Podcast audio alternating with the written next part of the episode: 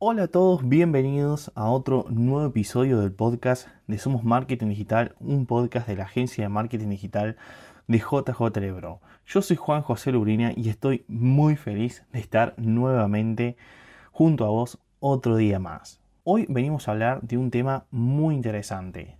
Hoy venimos a hablar sobre Facebook Ads y cómo puedes adelantarte a dos errores que muchos negocios como el tuyo suelen cometer y que no se dan cuenta y que por eso pierden dinero a la hora de pagar por anuncios. Este tema realmente es muy interesante porque sé que muchos de los que nos siguen tienen este problema recurrentemente que invierten dinero en Facebook Ads o en Instagram Ads y terminan perdiendo dinero y el retorno de la inversión que tienen sobre las campañas que han estado pagando siempre suele ser negativo o muy ajustado. Antes de empezar con este episodio, quiero invitarte a que votes este podcast con 5 estrellas si es que nos estás escuchando desde Spotify. Esto nos ayudaría muchísimo para seguir creciendo y desde ya yo y todo el equipo de JJ Lebro te lo agradeceríamos un montonazo. Para empezar a hablar sobre este tema es importante hablar sobre la saturación de los anuncios en Facebook Ads. Y cuando digo Facebook Ads, también hablo sobre Instagram Ads,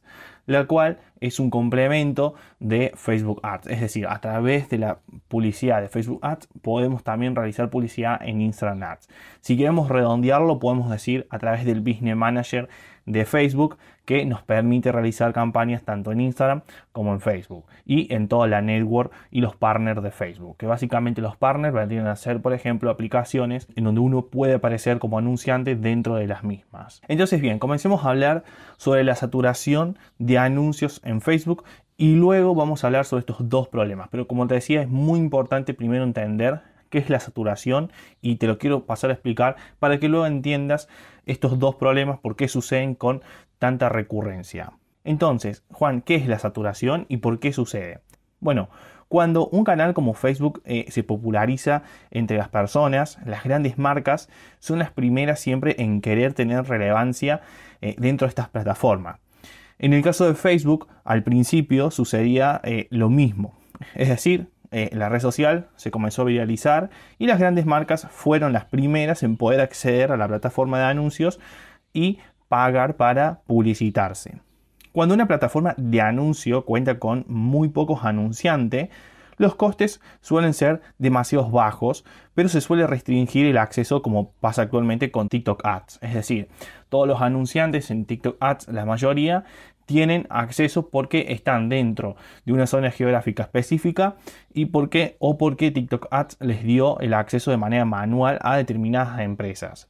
Es decir, por ejemplo, si vos estás hoy en día en Latinoamérica, muy seguramente no puedes pautar para hacer publicidad en TikTok Ads. Tendrías que irte a una agencia de Estados Unidos, pero tampoco todas las eh, agencias de Estados Unidos pueden hacer publicidad en TikTok Ads y tampoco todas las empresas pueden hacer eh, o pueden anunciarse dentro de esta plataforma, al menos por ahora. Pero entonces las marcas que acceden a estos accesos anticipados, como sucedió con Facebook y sucede ahora con TikTok Ads, al comienzo pautan y el rendimiento en sus campañas siempre será, siempre es positivo, ¿no? Ya que no compiten por ganarse la atención de los usuarios porque simplemente son de las pocas marcas que están pagando para aparecer en la publicidad de estas redes sociales.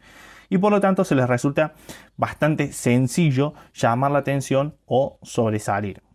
Claro, y el problema surge cuando eh, la plataforma, en este caso como Facebook, abre el acceso a todo el público a nivel general y los costes empiezan a incrementarse, es decir, los costes para hacer publicidad se empiezan a incrementar y la competencia para llamar la atención se vuelve cada vez más grande. ¿Por qué? Porque hay tantos anuncios que los usuarios de Facebook y en Instagram, como en este caso, ya medio como que el propio cerebro elimina la publicidad de los ojos de los usuarios porque hay tanta sobresaturación que el usuario se cansa y el cerebro termina entendiendo que eso no es relevante para, para, la persona y lo termina eliminando. Entonces, empresas empiezan a no solamente a pagar más por publicidad, sino que también tienen que hacer un esfuerzo extra para lograr llamar la atención del usuario que se pare y que lea el anuncio. Esto hace que se necesiten cada vez más profesionales también con capacidades avanzadas o especialistas capaces de idear y entender los datos de una campaña para tomar decisiones estratégicas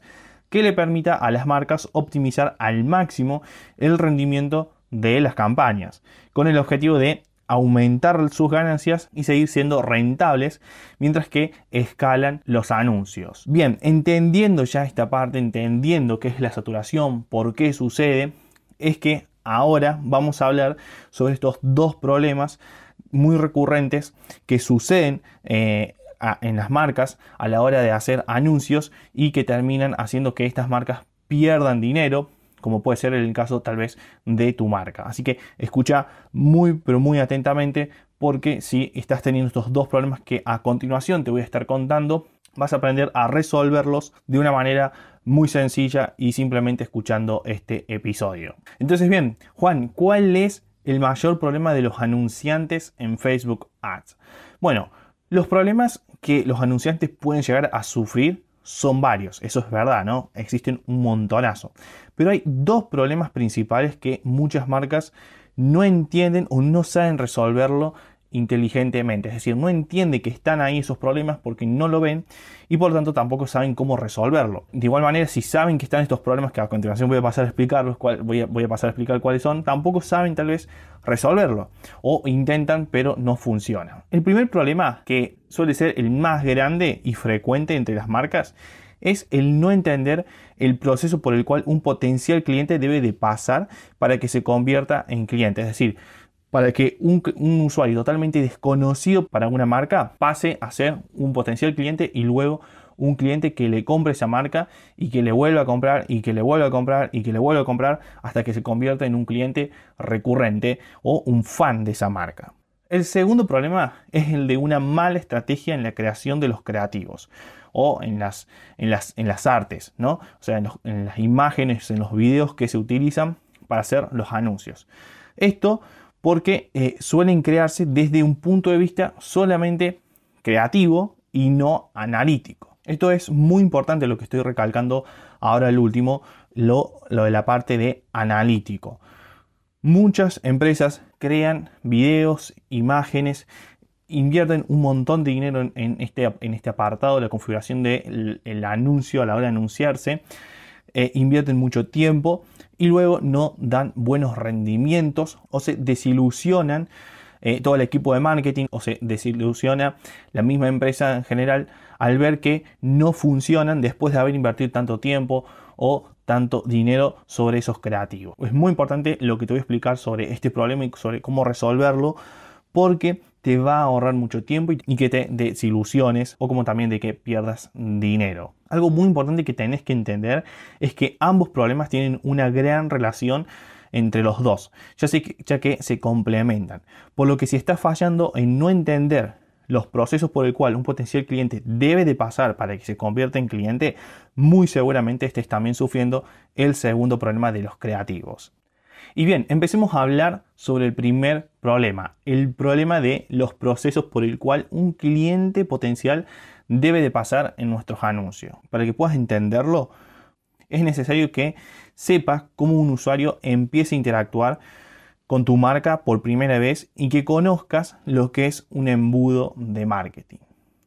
Entonces te voy a pasar a explicar qué es básicamente esas etapas de conocimiento en la cual el usuario empieza a interactuar con tu marca y cómo a través de esta se va armando el embudo de marketing. Entonces, para entenderlo, sencillamente un embudo son las distintas fases por las cuales un cliente pasa a interactuar con nuestra marca. Para que nuestro negocio se convierta de un total desconocido para el mismo para el cliente hasta convertirse en una marca conocida para estos usuarios. Un cliente normalmente descubre tu marca. Lo primero que hace es descubrir tu marca, es decir, va a ver tu anuncio y ahí es cuando va a conocer a la marca, a la empresa. Luego, ese cliente, si se interesó en la marca, va a investigar sobre ella, es decir, puede irse a Google, puede entrar a la página web del anuncio que estabas por el cual estabas pagando, va a interactuar con esa página web o inclusive va a interactuar en los comentarios de tus redes sociales. Una vez ya interactuó esa persona, el tercer paso que va a realizar es contactarte o comprar. Pero para que te contacte y te compre, esa interacción que tuvo de por medio y esa investigación que hubo anteriormente le tienen que haber despertado seguridad y también las ganas de comprarte. Y para esto hay que estar seguro de que le estamos llegando a un público correcto, bien segmentado y que le estamos comunicando de manera correcta. Todas las ofertas que tenemos, los beneficios de nuestros productos y las características del mismo, como también así si vendemos servicios, también las características o los beneficios del servicio. Entendiendo esto, es que debemos de idear nuestros anuncios implementando un embudo, ya que al implementar un embudo vamos a poder adaptarnos a cómo es que los usuarios descubren e interactúan con la marca, que es básicamente como te lo acabo de explicar recién. Entonces, para crear embudos tenemos que crear procesos de impactos sobre nuestros potenciales clientes para que luego se conviertan en clientes. Y a continuación te voy a pasar a explicar una estructura que es la mejor y la que más se utiliza en la industria a la hora de pautar anuncios y la cual te va a permitir estructurar de manera correcta todos aquellos impactos que vayas a tener con tu potencial cliente hasta convertirlo en un cliente no solamente que te compre una vez, sino que sea recurrente. ¿Cómo es esta estructura? Bueno, esta estructura se separa básicamente en cuatro fases. La primera es la de presentación. Esta fase de presentación es donde la marca se le presenta al potencial cliente, se le presenta al usuario que todavía es desconocido para la marca.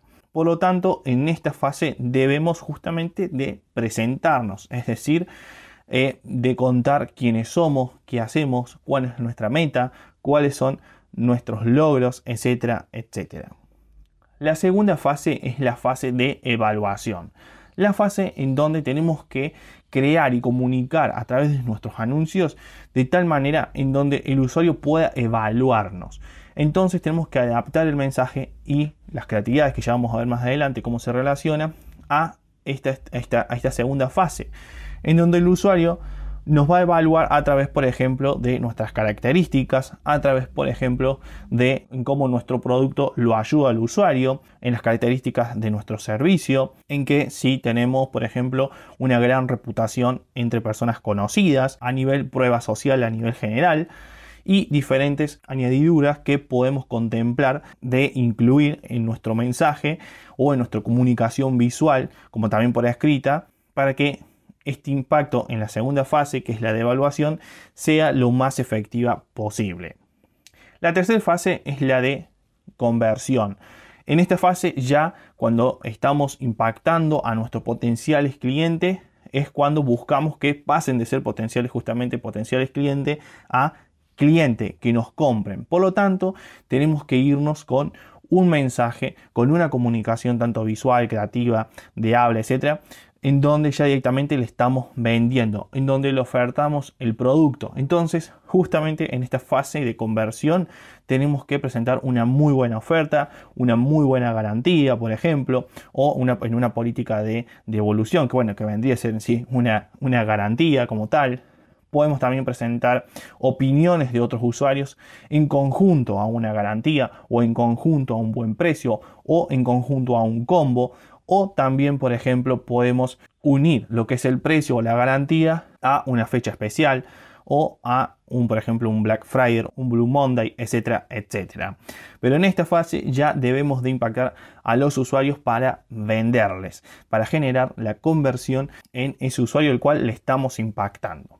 Y la cuarta fase, la última, la de ascensión, es donde vamos a buscar que aquel usuario que ya pasó por la fase de presentación, evaluación y conversión, es decir, ya nos compró, ya nos conoce, ya nos presentamos ante él, ya, ya interactuó con nosotros, buscamos en esta fase de ascensión que nos vuelva a comprar. ¿Y cómo hacemos que nos vuelva a comprar? Bueno, acá hay que jugar inteligente y tenemos que ver si verdaderamente, primero que nada, nuestra empresa tiene algún otro producto que le permite a esa persona ascenderlo, es decir, llevarlo a una segunda compra más cara o complementaria a los productos que nos compró anteriormente.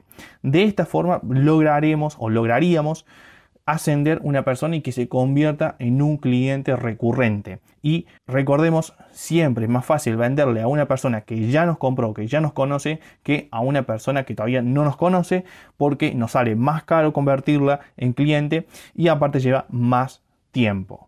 ¿Qué es importante a nivel general que se debe de hacer para adaptar nuestra, nuestra estrategia de marketing para cada, cada una de estas fases? ¿Qué es lo que se debe de hacer? Bueno, Primero que nada, adaptar la comunicación.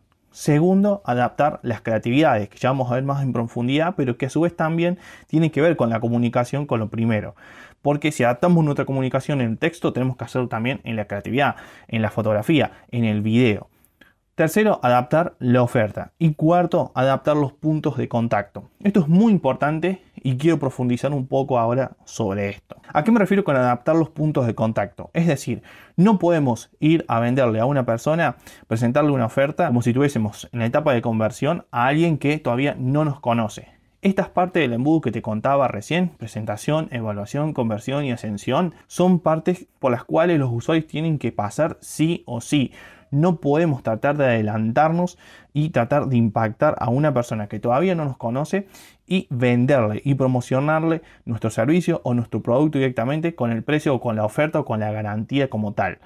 Si antes no nos conoce, va a ser muy difícil o casi imposible de que nos compre. Entonces tenemos que jugar muy bien con los puntos de contacto.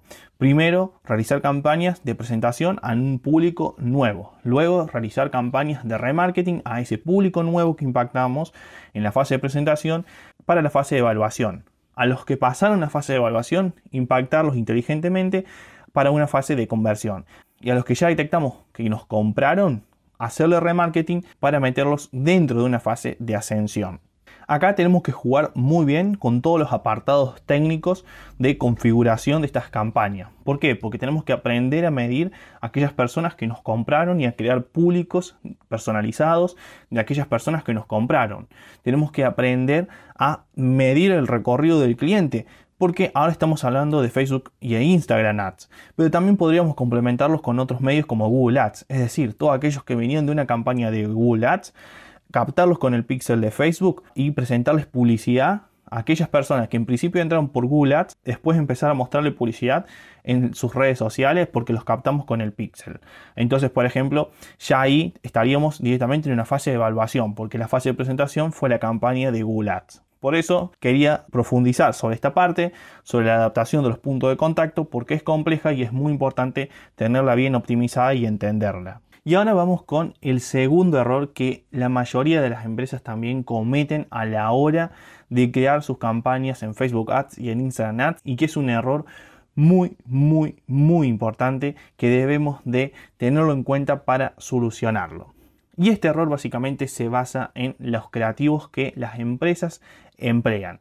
Muchas veces las empresas, las marcas emplean creativos que les gusta al equipo, pero que no saben si va a funcionar o no están creados desde un principio para que les guste a las, em, a las personas que van a estar impactándole. Es decir, uno como marca tiene tal vez los medios, tiene los recursos para crear estos creativos, para hacer videos increíblemente producidos, imágenes increíblemente bien editadas y muy llamativas. Pero realmente esas imágenes van a convertir, van a hacer que vendamos más, van a hacer que las personas hagan clic sobre tu anuncio y se vayan al sitio web. No lo sabemos. Para esto es muy importante entender que las creatividades deben de ser editadas, deben de ser mutadas a medida que vamos pautando, a medida que vamos haciendo campañas en base a el rendimiento de nuestras campañas, es decir, en base a la analítica, en base a los números que nuestras campañas nos arrojan. ¿Y por qué digo esto? Porque como te decía recién, muchas empresas se basan en sus propios gustos del equipo, en el gusto a nivel general de la empresa, pero nunca en lo que al usuario potencial le puede llegar a gustar o no. Para esto tenemos que, primero que nada, tener muy bien claro el perfil de nuestro cliente o nuestros clientes ideales. En base a eso es que tenemos que crear nuestras creatividades. Pero no solamente en base a eso, sino que también en base a la psicología de las personas a nivel general.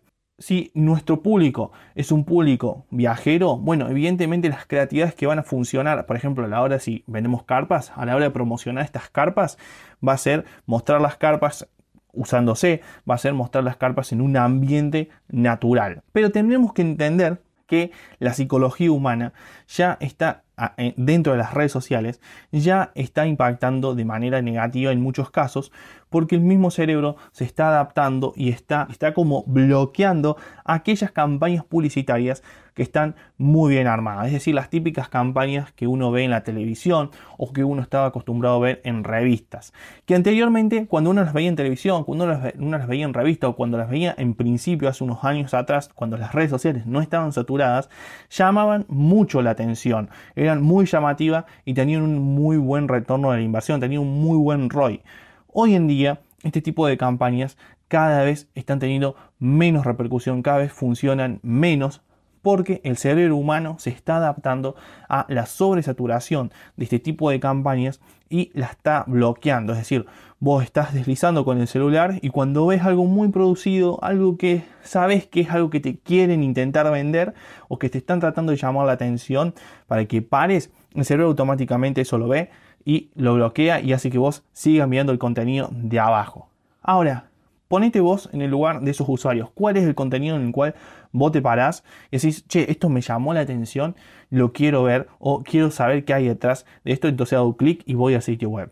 Bueno, es el contenido más orgánico, es el contenido que se ve natural, el contenido que parece que lo hubiese hecho tu tío, cualquier familiar tuyo que no sabe ni siquiera grabar un video en horizontal y lo graba siempre en vertical. Por eso, y te pongo este ejemplo justamente, por eso es que por ejemplo redes sociales como TikTok o eh, Instagram Reel funcionan tan bien hoy en día, porque se graban por ejemplo en vertical. El formato vertical es un formato muy orgánico, es un formato muy natural y por eso muchas personas prefieren esto y enganchan más a las personas. Te estoy diciendo que crees contenido solamente en vertical, no, te estoy poniendo un ejemplo de cómo el cerebro cuando toma algo como que es natural se engancha más fácilmente y no lo elimina. Entonces, teniendo en cuenta estos datos que te estoy pasando, tenemos que adaptar las creatividades hacia un horizonte mucho más orgánico. Esto es un dato, pero también como te decía al principio, hay datos que van a ir apareciendo a la hora de que vayas utilizando estas creatividades que vas a tener que tomar para ir readaptando estas creatividades hasta entender cuál funciona y cuál no funciona. Y acá es muy importante entender esto para que nunca te desmotives y no te lleves una mala noticia al enterarte que a lo mejor de los tres creativos que pusiste, dos no te funcionaron y uno sí o directamente no te funcionó ninguno. Y te quiero decir que esto es normal, porque en publicidad, a diferencia de lo que pasaba antes en televisión, que solamente había muy pocas marcas que podían hacer publicidad y entonces todas funcionaban, en redes sociales, en, en esta nueva era, tenemos que ir en base a los datos adaptando las creatividades hasta dar con la que mejor rendimiento nos da. ¿Y cómo hacemos a darnos cuenta cuál es, el mejor, cuál es la mejor creatividad? Bueno, simplemente la que, nos está, la que nos está acercando a nuestro objetivo. Si nuestros objetivos son de venta, deberíamos de fijarnos si esa creatividad nos está dando un buen retorno de la inversión. Si nuestros objetivos son conseguir leads, bueno, deberíamos de medir si esa creatividad está dando un buen coste por contacto. Si nuestro objetivo son las impresiones, bueno, deberíamos ver si el coste por impresión es el adecuado o si, por ejemplo, el coste por clic es el más bajo posible teniendo en cuenta obviamente siempre nuestro ticket promedio, cuánto cuestan nuestros productos, como también lo que estamos dispuestos a reinvertir en términos de porcentaje. Entonces, teniendo en cuenta que las creatividades deben de ser creadas en base a la analítica, tenemos que empezar a entender que no es lo que nos gusta a nosotros como marca lo que va a funcionar o lo que creemos que va a funcionar, sino que es lo que el, público dicta, es decir, lo que al público verdaderamente les gusta. Y en esto muchas marcas fallan siempre, que básicamente utilizan muy pocas creatividades, no se dan el tiempo necesario para errar, para aprender cuáles son las creatividades ganadoras que le van a acercar al usuario a la pantalla de su celular o de su computadora y que le va a hacer que el usuario pare a ver ese anuncio porque el cerebro detectó, le pareció que era orgánico, que era lo más natural posible y que no le estaban tratando de vender. Ahora te voy a dar unos tips aparte de los videos en vertical, otros tips fundamentales que están basados en datos que se saben que funcionan muy bien y que puedes aplicar vos en tus creatividades. El primer tips que funciona muy bien a la hora de aplicar en creatividades es la utilización de influencer. Cuando hacemos colaboraciones con influencers, estos influencers se suelen grabar con nuestros productos o opinando de los mismos. Por lo general, siempre lo recomendable es que el influencer se grabe opinando de nuestro producto o usando o utilizando nuestro producto en vertical porque esto nuevamente ayuda a que parezca lo más natural posible. Estas creatividades de los influencers podemos reutilizarlas para nuestros anuncios de manera totalmente legal. ¿Cómo podemos hacerlo? Bueno, pidiéndole de antemano que etiquete a esta colaboración justamente como una colaboración pagada. De esta forma, cuando hagamos anuncios en Facebook Ads o en Instagram Ads, podremos seleccionar aquellas publicaciones en donde hemos sido etiquetados como colaboraciones pagas. Y de esta forma utilizar los videos o las imágenes de los que los influencers han subido con nuestro producto o opinando de nuestro servicio. ¿Esto qué genera? Bueno, genera mayor autoridad en el mercado porque por lo general las marcas, según los seis sesgos psicológicos más importantes que tenemos los humanos, tendemos a hacerle caso a las autoridades. Y por lo general, por ejemplo, un influencer que tiene, no sé, 200.000 seguidores y eh, muchas personas lo siguen, muchas personas comentan sus publicaciones, muchas personas lo felicitan, muchas personas están detrás de ese seguidor, genera una autoridad dentro del mercado. No es lo mismo, por ejemplo, que digas vos como dueño de la marca que ese, ese producto sirve porque evidentemente vos vas a decir que sirve porque vos sos el dueño de la marca, que venga otra persona muy importante dentro de tu sector, con muchas personas que avalan sus comentarios y que le hacen caso a lo que dice y que diga que el producto que vos estás vendiendo es muy bueno. Y otro tip que te doy es básicamente saber adaptarse a los formatos de publicaciones que nos ofrece Facebook Ads e Instagram Ads.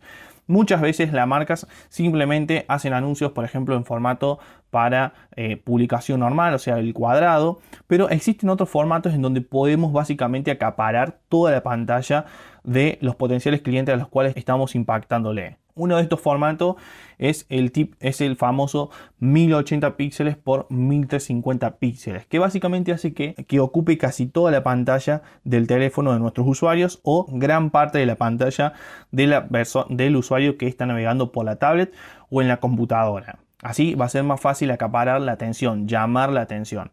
Lo mismo podemos hacer con los videos y también otra cosa que tenemos que tener en cuenta es aprovechar aquellos formatos nuevos que tienen el mismo tamaño que otros formatos que ya existían, como por ejemplo el formato historia, que tiene el mismo tamaño que un Instagram Reel. Y por ejemplo, ahora a través del el Business Manager se puede hacer publicidad a través de Instagram Reel y Facebook Reel. Entonces, con que hagamos un video con el mismo tamaño de historia, ya podemos también reutilizarlo para el apartado de los Reels. Y por último, otro tips muy muy importante es el saber adaptar las creatividades en base a la fase de conversión. Es decir, si estamos por ejemplo en la fase de conversión, una manera muy sencilla y muy eficaz de presentar creatividades que eh, realmente te ayuden como marca a convertir, a vender más, es utilizando, por ejemplo, si tenés una tienda, las imágenes que aparecen automáticamente a través de la publicidad de catálogo. Esto básicamente lo que hace eh, Facebook Ads es tomar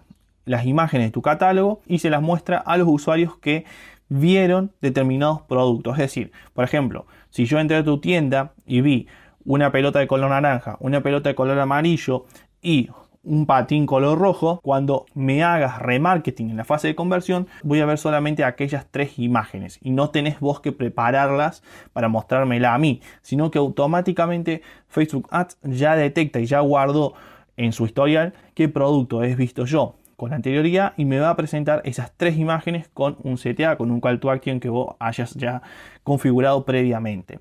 De esta forma me estás presentando imágenes que tal vez no son muy llamativas porque tienen un fondo blanco, pero que se adaptan a mis gustos. Y esto es muy potente y suele dar una muy buena tasa de retorno de la inversión, un muy buen ROI. Y así que bien, ya finalizamos este podcast, ya llegamos a lo último. Espero que te haya gustado, espero que lo hayas disfrutado, que hayas anotado todo. Ya sabes, los podcasts que subimos nosotros por lo general son bastante largos, pero porque los cargamos, los cargamos de muchísima información para que no te quedes con ninguna duda. Y si te quedas con alguna duda, ya sabes, puedes consultarnos a través de nuestro correo electrónico que se encuentra en la descripción de este mismo episodio y de todos los otros episodios.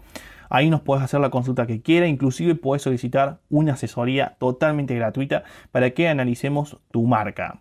Y si quieres seguirnos y si quieres conocernos un poco más, puedes irte a nuestras redes sociales en donde subimos contenido de manera semanal y también nuestro sitio web en donde subimos contenido en nuestro blog, contenido muy pero muy bueno y de mucha calidad que como dueño de marca te va a servir también un montonazo. Te recuerdo, yo soy Juan José Lurina, si quieres conocerme a mí personalmente podés seguirme en mi LinkedIn como Juan José Lurina, ahí también hablo sobre marketing digital. Y si no, nos podemos ver a través de una videollamada reservando una asesoría a través de nuestro correo electrónico o nuestras redes sociales. Ahora sí, me despido, recordad darle 5 estrellas a este podcast. Nos vemos en la próxima, en el próximo episodio. Yo soy Juan José Lurina, adiós. Chao, chao.